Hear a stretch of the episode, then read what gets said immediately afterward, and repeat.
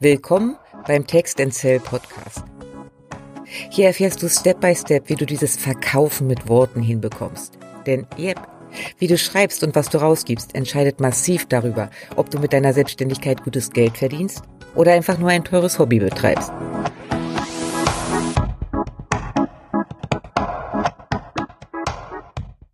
Damit du weißt, wer dir hier im Ohr sitzt, kurze Vorstellung meinerseits.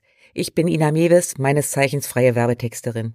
Ich unterstütze Selbstständige wie dich dabei, ihre Texte selbst in die Hand zu nehmen und so die Kunden zu erreichen, mit denen sie wirklich arbeiten wollen. Hier im Podcast ist es in den letzten Monaten etwas ruhiger geworden. Besser gesagt, es herrschte Stille. Warum? Weil Eichhörnchen Ina mal wieder fokustechnisch davongehoppelt ist. Ich war der Überzeugung, dass es ein neues Format braucht, weil ich mich etwas spitzer positioniert habe. Wenn du hier schon eine Weile dabei bist, weißt du ja, dass ich ein Riesenfan der Bayer Persona bin. Nenn es Ideal Client, Traumkunden, whatever. Hast du die klar und weißt auch, womit du rausgehen willst, ist die halbe Miete schon drin. Positionierung und so. Meine Bayer Persona ist mir in den letzten Monaten noch ein Stück weit bewusster geworden. Online-Unternehmerinnen und Unternehmer, die ihre Texte selbst in die Hand nehmen wollen, Daran hat sich nichts geändert.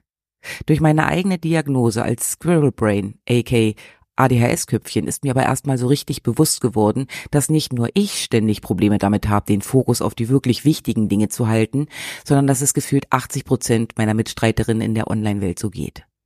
Das Ergebnis? Die Hörnchenhex. Ein neuer Podcast geschaffen, um genau die zu unterstützen, die mit den gleichen Problemen zu tun haben wie ich. Es hat etwas gedauert, letzten Endes ein gutes halbes Jahr, bis ich begriffen habe, dass es dieses neue Format gar nicht braucht. Denn ich bin kein Business- oder ADHS-Coach. Meine Leute, ihr seid eh schon da. Wirklich klar geworden ist mir das, als ich meinen Jahresrückblick von 2022 nochmal gelesen habe. Falls du dieses Format in deinem Blog auch hast, schau mal rein. Es lohnt sich. Es ist manchmal ganz interessant zu sehen, was so vor einem Jahr los war. Was ich dabei entdeckt habe, die Diagnose ändert nichts. Sie hat ja nur bestätigt, was schon immer da war und auch schon immer in das eingeflossen ist, was ich hier im Blog und auf Social Media teile. Ich habe mich nicht verändert, verstehe mich halt nur selbst besser. Wo liegen meine Stärken? Ich kann Texten formulieren, Tonalitäten finden, dass der Teufel seine Großmutter verkauft. Und genau darum geht es doch eigentlich, ging es immer. Das Wissen, wie das funktioniert, was die Stellschrauben sind, die deine Inhalte von ja nett zu Hammer willig machen. Und ich kann Strategie. Heidewitzka, ich entwerf dir wirklich geniale Planungen im Schlaf. Ist ja auch kein Wunder. Ohne Planung würde bei mir selbst ständig alles drunter und drüber gehen. Tut es aber nicht. Oder mittlerweile eher selten. Und genau darum darf es auch weiterhin gehen. Wie schaffst du es, mit deinen Texten im Business genau die Kunden anzuziehen, mit denen du gerne arbeiten möchtest? Und wie gehst du in deinem Marketing strategisch sinnvoll vor? Wir alle haben nur begrenzte Energie. Gerade wenn du solo unterwegs bist, sind das 100 Bälle gleichzeitig in der Luft. Da ist es schon cool, wenn du weißt, wo du deine Anstrengungen reinstecken und was du dir gerade sparen kannst. Und das vernünftige Köpfchen sagt mir, hier sollte der Fokus bleiben. Dass es hier nicht nur reine Schreibtipps gibt, hast du ja wahrscheinlich eh schon gemerkt. Ginge auch gar nicht.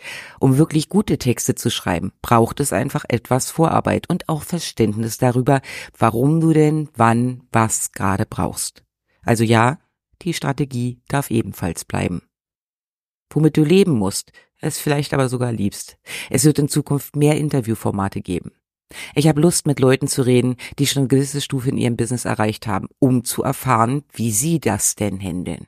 One-Woman-Show, Content-Maschine. Was sind die Geheimnisse dahinter? Was treibt sie an? Wie kriegen die das hin?